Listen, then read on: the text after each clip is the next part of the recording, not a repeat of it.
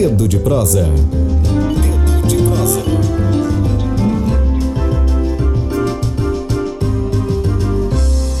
Bom dia para você que nos ouve na plataforma Spotify. O nosso podcast Tamborcast está começando agora e hoje, sexta-feira, dia 24 de janeiro de 2020, nosso podcast, nosso quadro de entrevistas do jornal da Rádio Tambor, a agência Tam, produzido pela agência Tambor, nosso quadro Dedo de Prosa, é com o diretor e fotógrafo Tassiano Brito. Ele estreou no cinema em 2016 com curta-metragem de ficção Carnavalha. Tassiano no curta-metragem Marina assina direção, roteiro, direção de fotografia e edição e atualmente está dirigindo três documentários, é isso, Tassiano? Os longa-metragens Mar de Lixo, O Azaizar, Guardiões da Vida e Crioula. Bom dia, Tassiano, seja muito bem-vindo aqui ao nosso a nossa rádio, a Rádio Tambor. Olá, pessoal, bom dia. É, obrigado mesmo pelo convite. É uma é, é muito importante essas janelas né, de, de discussão acerca da temática indígena, então é, eu fico muito feliz pelo convite.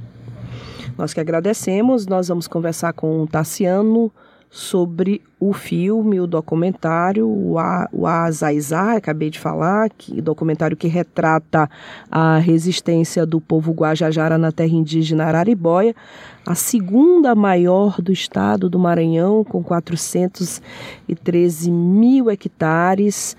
Tassiano, desafio imenso, fazer um documentário justamente na terra indígena Araribóia, onde nós sabemos, onde o país inteiro sabe que há problemas de toda ordem, conflitos e que no final de dezembro nós tivemos aí execuções covardes e cruéis contra hum, membros do grupo Guardiões da Floresta.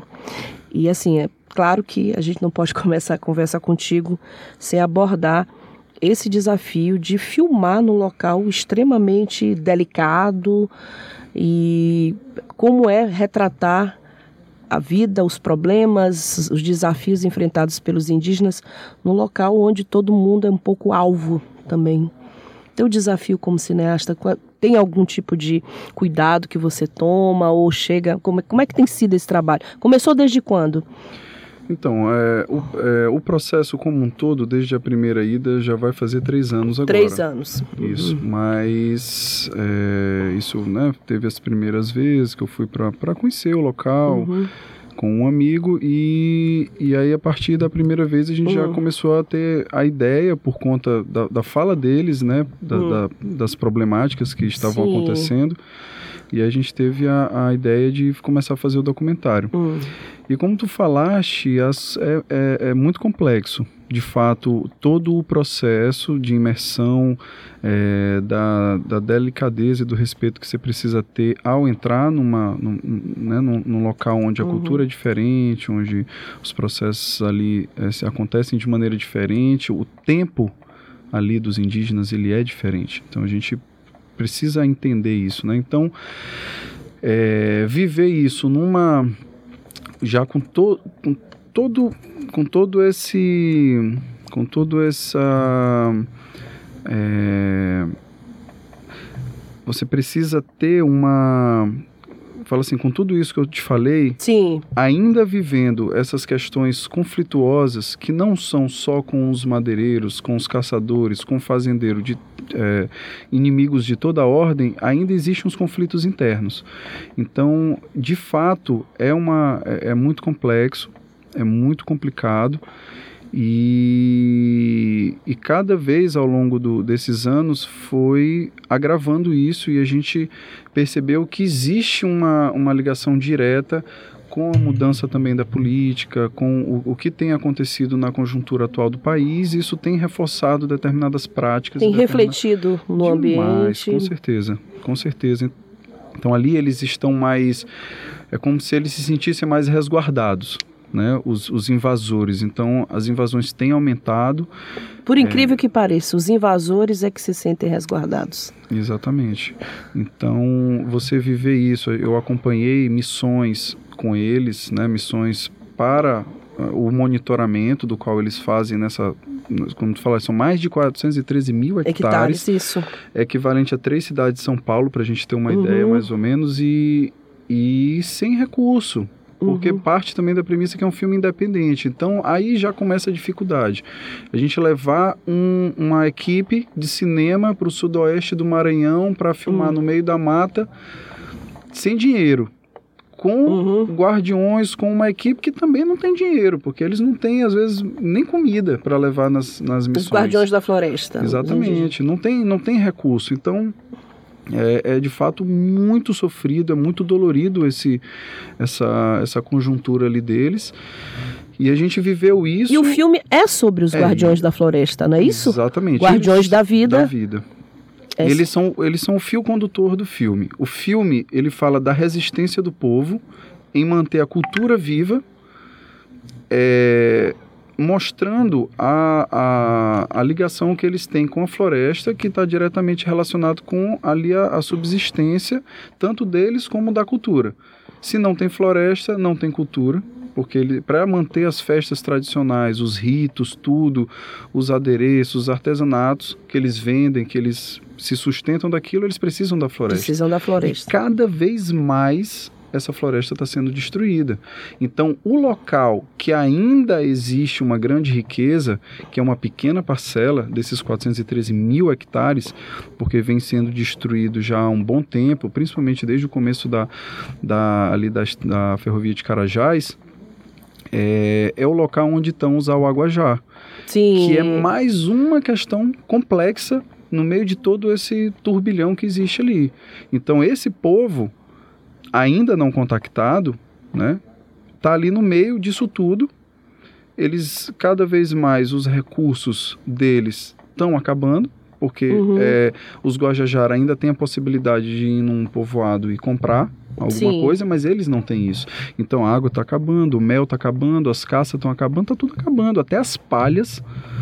Para que eles façam as casas dele, hoje os Guajajaras já sentem dificuldade. Isso numa terra de 413 mil hectares. Uma tragédia completa. Instaurada. Instaurada. E um dos grandes motivos foi um, um incêndio que teve em 2015. Então, assim, o filme, ele aborda tudo isso. Ele traz toda essa, essa conjuntura para que nós entendamos que... É, o que para a gente saber, na verdade, o que está acontecendo. Porque tem gente que nem sabe. Tem gente que mora no Maranhão que não sabe que tem povos indígenas aqui dentro, quanto mais que tem um, povo não contactado. Então, assim, é para trazer o filme, além de discutir, é para trazer essa proximidade para que as pessoas reflitam, entendam e, tipo, põe mesmo a mão na cabeça e fala: Cara, isso está acontecendo aqui debaixo do meu nariz, eu não estou fazendo nada, eu não, eu pelo menos, não sei, eu, é, é, pelo menos que exista a reflexão, né? Agora, Tassiano, o teu filme é justamente sobre os Guardiões da Floresta. Há algum tempo você vem filmando, vem captando imagens, e dia 1 de novembro de 2019 acontece a execução do Paulo Paulino, um indígena de apenas 26 anos de idade. É, durante esse período que você tem estado lá, você já tinha acompanhado algum caso de violência mais grave? Ou você chegou a captar as imagens, estava lá na hora ou não, ou depois quando chegou lá, quando soube da notícia da, do assassinato dele, chegou até lá?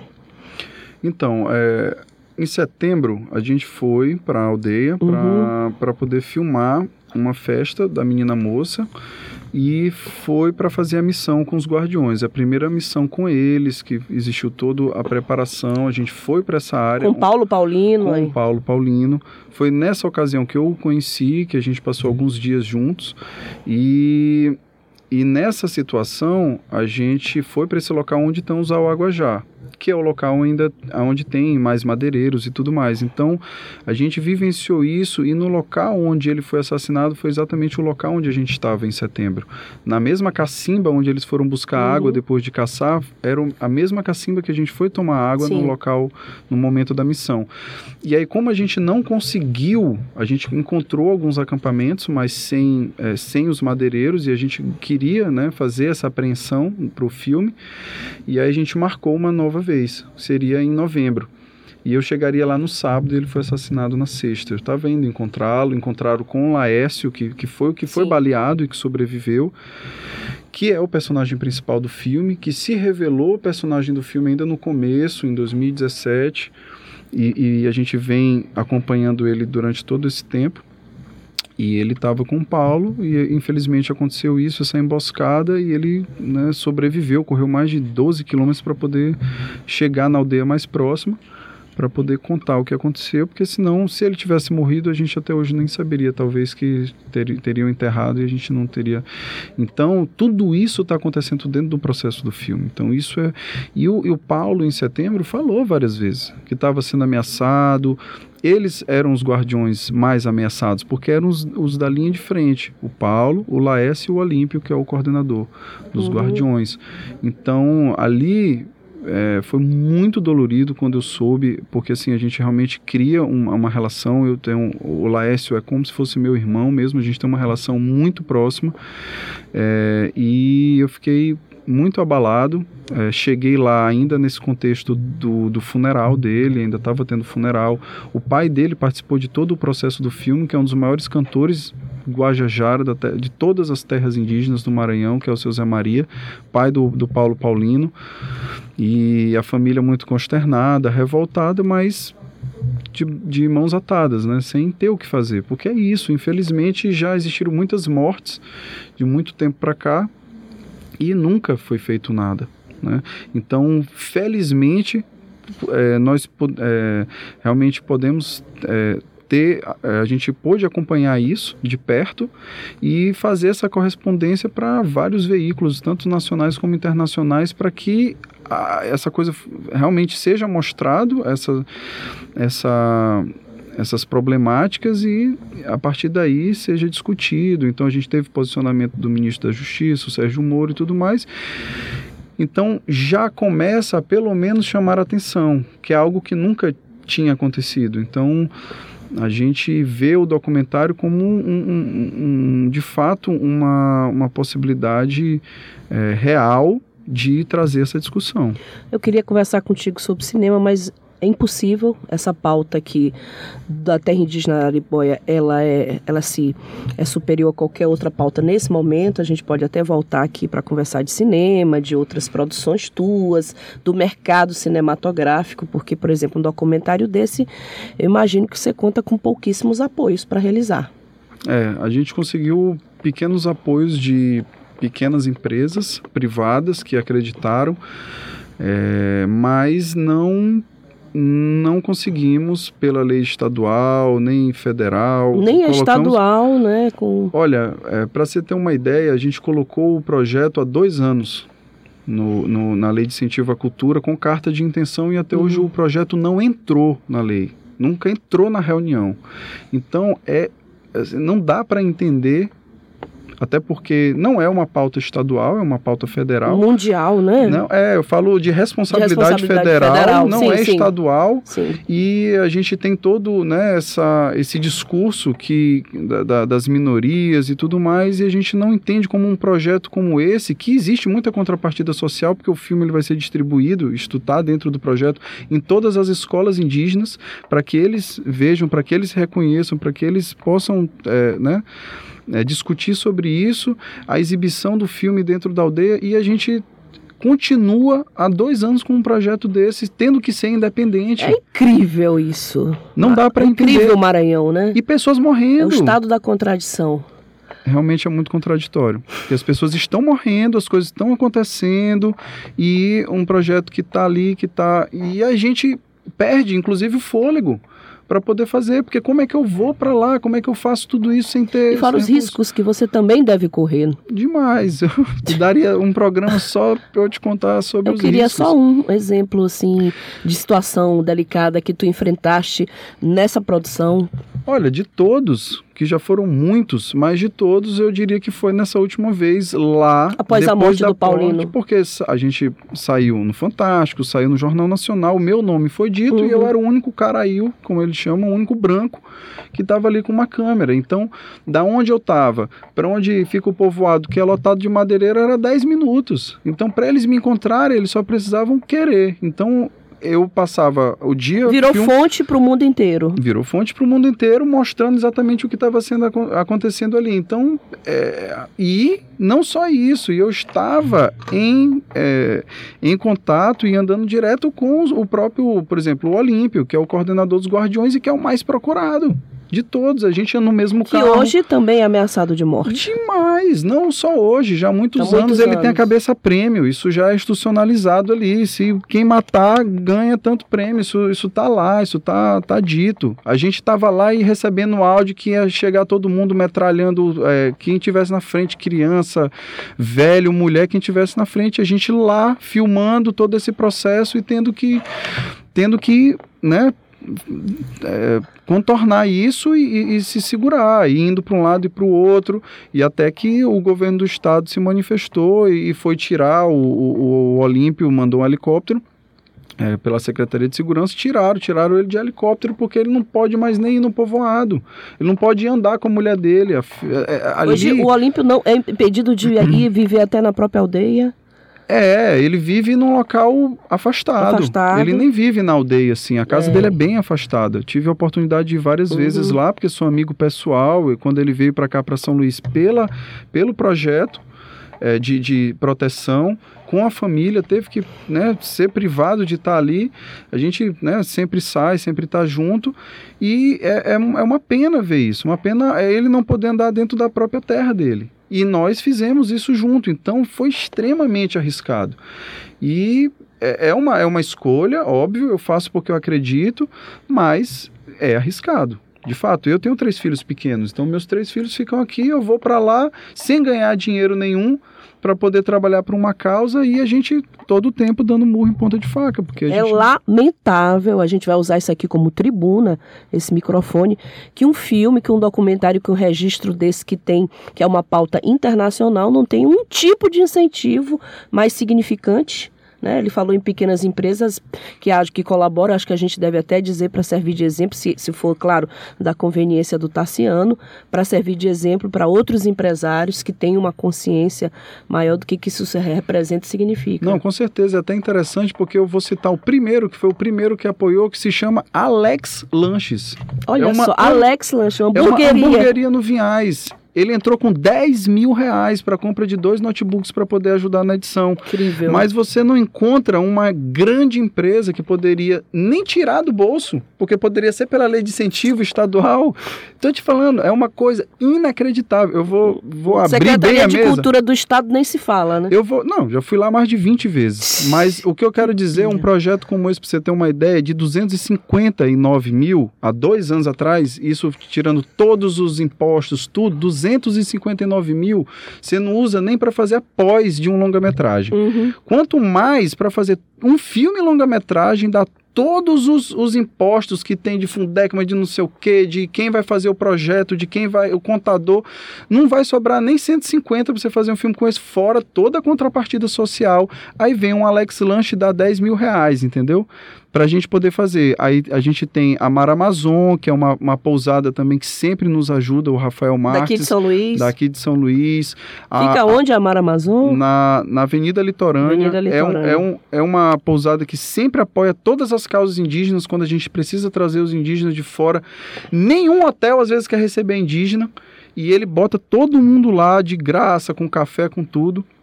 Então, assim, são pessoas que realmente é uma questão de sensibilidade, gente, é uma questão de humanidade, é, é você ter essa, é, é nessa empatia, e a gente não tem como cobrar empatia, porque empatia é, é um processo da construção da pessoa, de tudo que ela já viveu. Então, infelizmente, é isso.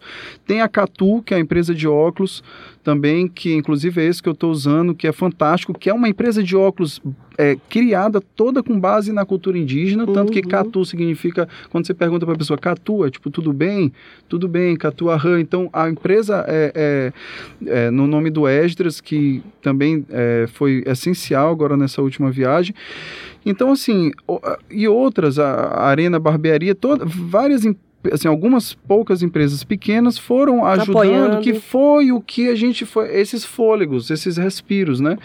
E a coprodutora, que é a Fábrica Filmes, em nome do Vicente. Vicente, entrou como coprodutor, deu um foi assim um grande um grande braço no momento essencial do filme, porque a gente não ia ter mais condições e depois há um Loop Filmes do, do Patrick, que mora no Rio de Janeiro, uma empresa do Rio de Janeiro, que entrou também como coprodutor, que foi o que foi, é assim, montando, dando um aqui, outro ali, tirando do bolso. Para te ter uma ideia, eu já tirei da minha conta de luz. Eu já deixei de pagar a minha conta de luz e ter a minha luz cortada para eu poder fazer esse filme tá minha esposa lá em casa com meus três filhos que não me deixa mentir, porque a gente não tinha dinheiro para poder fazer isso. Como é que eu vou sair daqui para depois de Imperatriz e levar quatro pessoas e comida e não sei o que, não sei o que? E isso porque todas as pessoas que foram compraram a ideia do filme. Nunca eu precisei pagar alguém que foi, mas você precisa pagar a pessoa chegar até lá. Precisa... Cineasta maranhense que conhece a realidade, aí vem um cineasta de fora, aí as grandes empresas abrem as portas, né? Que história é essa, né? A gente que é da terra, a gente que conhece, que é maranhense, que ama a nossa terra, aí vem alguém de fora do Brasil para filmar, aí todo mundo Tassiano, é, eu queria te perguntar, lógico, é meu instinto jornalístico aqui que está pulsando nesse instante. O, tu falaste que o Paulo Paulino ele já havia denunciado que estava sofrendo ameaças, assim como os outros guardiões da floresta, é, e foi executado dia 1 de novembro. É executado, ele não foi morto, foi executado, covardemente, uhum. dia 1 de novembro. É, ele dizia o que? Ele acusava quem exatamente? É, as ameaças que ele sofreu vinham de onde? Para que a gente possa deixar bem claro e bem evidente aqui nessa entrevista quais são os exterminadores de indígenas aqui no Maranhão. Então, é, lá fala deles todos é, se né, se locupletam. Ele sempre, é, nas oportunidades que eu tive de conversar com ele, é, teve várias situações que a polícia entrou na casa dele. Ele tinha um filho de dois anos, né? Tem, né, ele deixou um filho de dois anos e teve a oportunidade de várias vezes a polícia ir bater na casa dele e tudo mais, amando com certeza dos, das pessoas que movimentam o comércio de madeira. comércio de madeira, que são algumas. É, para você ter uma ideia, Araribóia é uma terra indígena de 413 mil hectares. Eu não vou me lembrar todos os municípios que fazem fronteira, mas eu sei que é, Amarante do Maranhão, que é a principal, Arame, Bom Jesus da Selva, eu não sei se Grajaú e mais uma. Tem umas cinco, cinco ou seis municípios. Todos esses municípios, se você for atrás, você... São produtores de madeira, né? É, tem, tem até muitos... vídeo do, do Amarante falando de um polo madeireiro. Muito, tem, tem muita coisa. Então, assim, é, e tudo isso está muito correlacionado. É, às vezes com o, o, poder municipal, alguns empresários da região e tal. Então, tudo isso nunca foi falado em nomes, nunca foi dito isso, mas se sabe, já é, é sabe-se de fato que, que tem essa relação, né? Inclusive é, com propinas. Para você ter uma ideia, uma semana antes da gente chegar lá, os guardiões fizeram uma captura, isso tudo está registrado é, por uma outra equipe fizeram uma captura de oito madeireiros com os, com os caminhões, e isso inclusive passou no jornal, e levaram eles pela gola para dentro da delegacia lá Imperatriz. Botaram eles dentro da cela.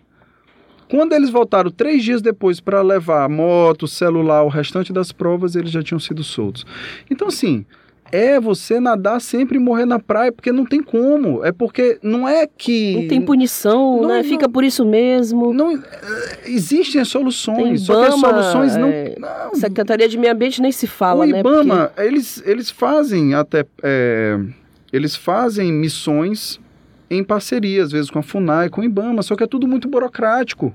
Então, às vezes, uma, uma missão passa dois meses para sair, aí a outra mais dois meses, e eles estão vendo a coisa acontecendo ali, sendo destruída, e o pessoal fala, ah, mas esse, é, eles querem puxar. Mas, pô, você está vendo a sua casa ser destruída, os seus parentes ali serem ameaçados. Eles ouvem demais crianças chorando, e o barulho das máquinas incomodam demais. Imagina, você está aqui, você é um indígena não contactado, e você começa a ouvir barulho de trator, de motosserra. O que deve ser isso para eles? A gente não se coloca, gente, no lugar, mas sabe por quê? Porque os nossos governantes, no geral, tudo, e eu não estou falando só de agora, não, eu estou falando de todo o processo, porque isso não é agora. Isso aí é o processo desde sempre. Não vê o indígena nem como um ser humano, que foi o que ontem a gente ouviu agora do nosso presidente. Porque agora está explícito. As pessoas estão dizendo o que elas acham. Entendeu? Mas antes também achavam isso. Povo, é mais fácil ter preocupação com um cachorro do que ter com um índio. Tu vê o cachorro em pet shop tomando Hotel banho, diabo, cachorro. hotel, mas o indígena. E eles falam isso lá. Eles falam, é, é, mais dolo, é mais dolorido ver um cachorro morrendo do que um indígena. Isso eu falo para nós, nós brancos, nós aqui no geral, porque tá todo mundo sabendo que o negócio está acontecendo, ninguém faz nada. Eu não tô falando de um ou de outro, eu tô falando de todo mundo. Ninguém se para e fala assim, porra, quem que tá lá? O que que tá acontecendo lá? Não, não, não pensa. Entendeu? Imagina esse povo, que é um povo não contactado, que um drone que passa ali, eles podem achar que é o mundo que está acabando. Então, assim, não existe o respeito. E aí os caras pegam e falam, meu irmão, a gente vai ajudar, vamos, vamos combater isso na, na, na, né, na, na garra. E aí ainda são chamados de milícia, ainda são chamados não sei o quê, porque é isso. Quando você não quer ver, você não vai ver. E com, pro- como o nosso presidente falou, o índio ele está evoluindo, já está mais próximo né, de ser um ser humano. Então é ridículo uma, uma, uma- O presidente deles, Cara, é surreal, é surreal você ouvir isso. Mas não é nosso. isso. É. Tassiano, é, eu, eu queria encerrar contigo, já chegou o nosso tempo, mas eu queria encerrar com um depoimento teu que me tocou muito. É, tá nas tuas redes sociais. Tu disseste: toda vez que eu vou para a terra indígena é diferente, mas sempre incrível. É como se eu atravessasse um portal para um outro mundo. Então a gente falou de coisas muito duras, a gente denunciou tragédias aqui, a gente e tem esse lado que eu queria que a gente encerrasse, que é esse lado de atravessar um portal para um outro mundo, da tua experiência de um tempo diferente, onde as coisas acontecem em uma outra cadência, essa herança que tem sido roubada de nós, tem sido roubada sobretudo dos indígenas, que é a cultura indígena.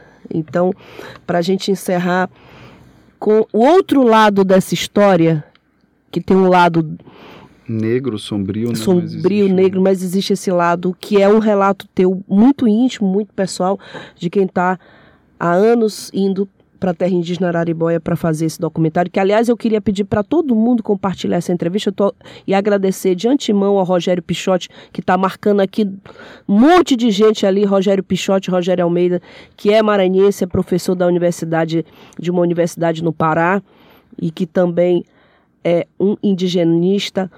Queria te perguntar sobre isso, Tassiano, sobre esse portal para outro mundo, sobre o outro lado da história triste que você acabou de relatar. Não, eu até me emociono com a tua sacada, porque é exatamente isso. A gente. A gente é, Isso é uma coisa que eu vi hoje. Muitas pessoas, quando eu postei a, a fala do Bolsonaro, mandou que ódio desse homem, que ódio, que ódio. Eu acho assim que hoje em dia o que está faltando, na verdade, no geral, é o amor.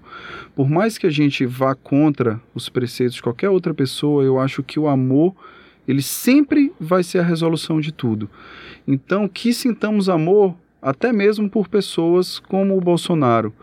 Porque talvez se a gente conseguir emanar muito amor para ele, pode ser, eu acredito que tudo é possível na vida, porque eu, eu acredito na energia maior. É, eu, eu acredito que ele possa se sensibilizar e a gente possa sensibilizar as outras pessoas também. Então, sempre o amor, nunca o ódio, porque o ódio, ele já. E eu acredito na quântica, na, na, na energia, na, em toda essa confluência do. Então, se você emite, se você emana ódio, o ódio ele vai parar. Então, assim, eu achei fantástico essa tua questão, porque, na verdade, existem muito, muito mais coisas lindas do que coisas ruins ali, né? E é o foi um relato no dia do teu aniversário, claro. Foi, que eu Sou passei jornalista, lá. eu vou fuçar, lógico. Perfeito. fui isso aí, atrás. perfeito. Não, eu tive a oportunidade em setembro, no dia 6 de setembro, passar o meu aniversário lá. É, passar na aldeia, que é a minha casa lá, que é a Lagoa Quieta, que foi a aldeia Hum. que eu fui primeiro, a primeira vez, e que me abraçaram. Eu fui batizado, meu nome é Arauí na, na, na língua. É, recebi o meu cocá nessa situação, meu maracá.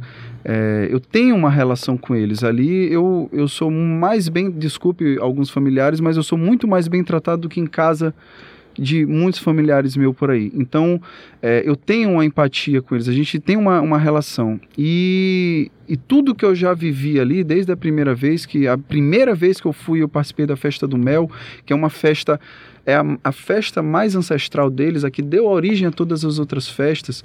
Então eu tive a oportunidade de viver isso ao lado do grande mestre da cultura, que é o seu Tumui Vicente, que na ocasião tinha 104 anos, que veio pra, aqui para São Luís receber a, a, o, um troféu, uma, uma, alguma coisa, um certificado de mestre da cultura, e é um, um, um grande sábio e ainda está hoje até vivo lá e a gente tem, teve essa oportunidade, essa, essa, essa felicidade de poder contar com ele no documentário. Então, assim, todo. É, eu tenho muito mais experiências positivas e felizes lá do que, do que experiências negativas.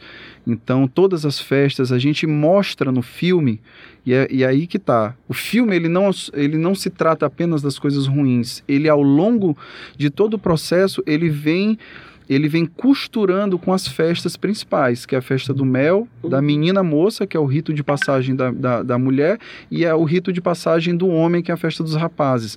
Para mostrar o porquê dessa briga, o porquê da importância disso estar tá ali, fora, obviamente, a, a importância de uma floresta para o mundo. Mas tirando isso, a importância para eles ali, para que a gente conheça mais os indígenas, para que a gente não exotize tanto os, os indígenas, para que a uhum. gente não, não, não, não distancie mais do que Sim. eles já estão distanciados no, em todo o processo. A, a, a história distanciou. Você não, você não estuda na escola uhum. nada. Tudo que está ali é falso, ainda mais hoje, no, no, em 2020, a imagem que nós, porque eu cheguei lá e tive que desconstruir tudo. Foi uma desconstrução o meu processo. Porque você vai lá querendo ver o indígena numa oca, pelado, não sei o que, isso não existe, cara. Não existe já em muitos lugares, pode existir em outros, lá por dentro do Acre ou em algum do Xingu, mas aqui no Maranhão não existe mais isso. Entendeu? Então é uma desconstrução, e aí você vai ali já querendo, é, né? Ah, porque eles vão viver pintado, eles vão viver de cocar. Não, não precisa. Então, isso é muito importante. Aproximar. Eu acho que o que precisa é aproximar. Nós nos aproximarmos, conhecermos, para respeitarmos. A gente não pode respeitar uma coisa que a gente não conhece o desconhecido, o, o, que é, o que é exótico. É como se eles estivessem num zoológico e as pessoas que vão lá vão apenas observar. Não é isso, é você viver a coisa. Então, às vezes, eu passava um, dois dias para eu tirar a câmera para poder começar a filmar. Eu ia e eu vivia, eu ia tomar café na casa de um, ia banhar no rio com outro, ia fazendo não sei o que, ficar conversando, até eu ter a, a, liberdade de achar que, peraí, agora eu posso pegar uma câmera e fazer isso. É bem Márcio Vasconcelos, eu trabalhei muito com ele, é assim que ele trabalha Exatamente, também. Exatamente, o Márcio é um grande amigo, foi o uhum. curador da, da minha exposição, que inclusive está na Cozinha Ancestral, Aliás, a exposição vamos lá, da Vida. Vamos lá visitar, é, pessoal. Na hora do almoço, de meio-dia às Aqui pertinho da Rádio é, Tambor. É bem, exatamente, fantástico, o ambiente delicioso e a gente abriu a exposição lá. E no dia 1 de fevereiro vai ter uma, uma um bate-papo sobre o processo criativo do filme, juntamente com a Cari, que é a Cari Amora, que é uma, uma liderança indígena, uma grande amiga quem, foi, me deu, quem me deu o start para o filme. Então, dia 1 a gente vai estar tá lá falando sobre tudo isso. Então, é isso. Para finalizar, eu falo assim, encerrar o que tu me perguntou, é, participar disso tudo, os cantos, as festas, você entender ali a culinária, você acompanhar, eu acompanhar as caçadas, eles caçarem, eles levarem. Eles usam tudo. Se eles pegam, eles não caçam uma caça por caçar. Eles não pegam normalmente uma caça e botam numa geladeira, no congelador, eles caçam o que eles precisam. Então, para as festas, eles precisam de animais específicos. Se aquele animal, se eles não conseguirem aquele pássaro X, a festa não tem. Então, se não tem pássaro, não tem festa, acabou a cultura. Então, é importante, porque é importante para eles, a gente precisa ter essa empatia, se é da cultura deles, não, não importa se nós não temos isso. Mas isso é o que veio, tanto que a gente tem um, um projeto com o André, que é a culinária ancestral. André Lobão. É para entender. Esteve aqui semana passada. Isso, ele até falou. E é, a gente tem, o, o nome do projeto é Cozinha Ancestral, é para a gente resgatar essas memórias, porque tudo hoje da nossa culinária tem uma grande influência lá, e a gente não sabe, entendeu? Então a gente precisa respeitar. Eu acho que o respeito é a base de tudo. Tassiano, muitíssimo obrigada pela tua presença. Eu estou com uma quantidade imensa de gente aqui assistindo tua entrevista. Peço que todo mundo compartilhe, é, sobretudo o que ele falou de denúncia. E a Marivânia Moura, professora Marivânia, é uma honra ter a ah, sua um audiência. Um grande abraço para ela, Marivânia, amiga. Ela comenta: o trabalho do Tassiano Brito é de muita coragem, firmeza, beleza e amor. Amor. Ele deixou bem bem claro isso. E também comenta que a lei de incentivo estadual só funciona para financiar o calendário festivo do governo. De acordo, professora Marivânia, a nossa opinião é a mesma. Tassiano, obrigada pela tua audiência, pelos teus esclarecimentos e pela tua coragem. Que é isso, obrigado vocês. É muito importante essas janelas e vocês que querem mostrar de fato que a coisa está acontecendo, né? Não é nada maquiado, que é isso, é real. Infelizmente, é isso. Então, muito obrigado mesmo e até uma próxima. Nós é que agradecemos e a você uma ótima tarde. Obrigada pela audiência. Compartilhe esse depoimento porque para nós tem muito valor, é muito importante esse Maranhão como ele é, essa, essa, essa, essa, essa imersão do Tarciano no Maranhão como ele é. Muito obrigada, boa tarde para você, um ótimo final de semana. A gente volta na segunda-feira. Excelente? Convoque seu Buda, o clima tá tenso. Mandaram avisar que vão torrar o centro. Já diz o ditado apressado, come cru. Aqui não é GTA, é pior, é Grajaú, sem pedigree. Bem louco, machado de Xangô fazer honrar teu choro. Juzi na mão, soldado do morro. Sem alma, sem perdão, sem chão, sem apavoro. Cidade podre, solidão é um veneno. Umbral que é mais Xandão, heróis craque no centro. Da tribo da folha, favela desenvolvendo. No jutsu secreto, Naruto é só um desenho. Se catamina. Umas mina que cola e atrapalha ativista. Mudar o mundo do sofá da sala. Postar no Insta e se a maconha for da boa, que se foda a ideologia. Ninjitsu, Oxalá, capoeira, jiu-jitsu. Shiva, Ganesh, Zep, Linda e Equilibrium. Ao trabalhador que corre atrás do pão. É humilhação demais que não cabe nesse refrão. Ninjitsu, Oxalá, capoeira, jiu-jitsu. Shiva, Ganesh, Zep, Linda e Equilibrium. Ao trabalhador que corre atrás do pão. É humilhação demais que não cabe nesse refrão. Isso.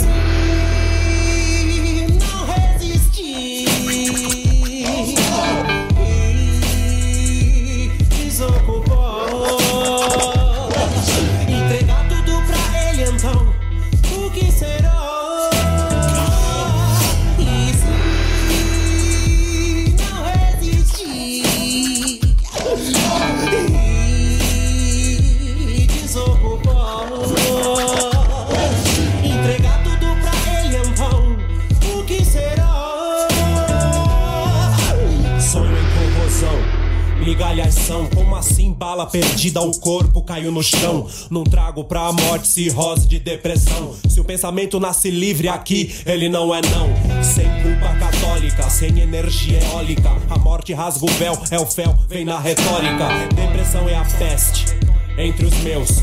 Plano perfeito para vender mais carros teus. A beleza de um povo, favela, não sucumbir. Meu lado africano, aflorar, me redimir. O anjo do mal alicia o menininho. E toda noite alguém morre, preto ou pobre por aqui. Ninjitsu, Oxalá, capoeira, jiu-jitsu. Shiva, Ganesh, Zep, Linda e Equilibrium. Ao trabalhador que corre atrás do pão. É humilhação demais que não cabe nesse refrão. Ninjitsu, Oxalá, capoeira, jiu-jitsu, Shiva, Ganesh, Zep, Linda e Equilibrium. Ao trabalhador que corre atrás do pão. É humilhação demais que não cabe nesse refrão. Isso.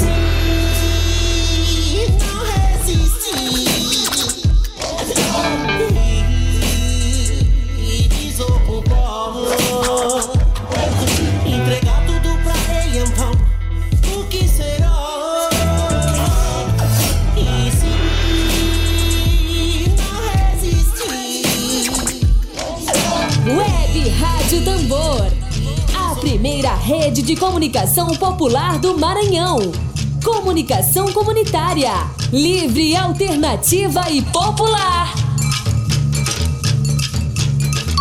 Morreu, Maria Beata.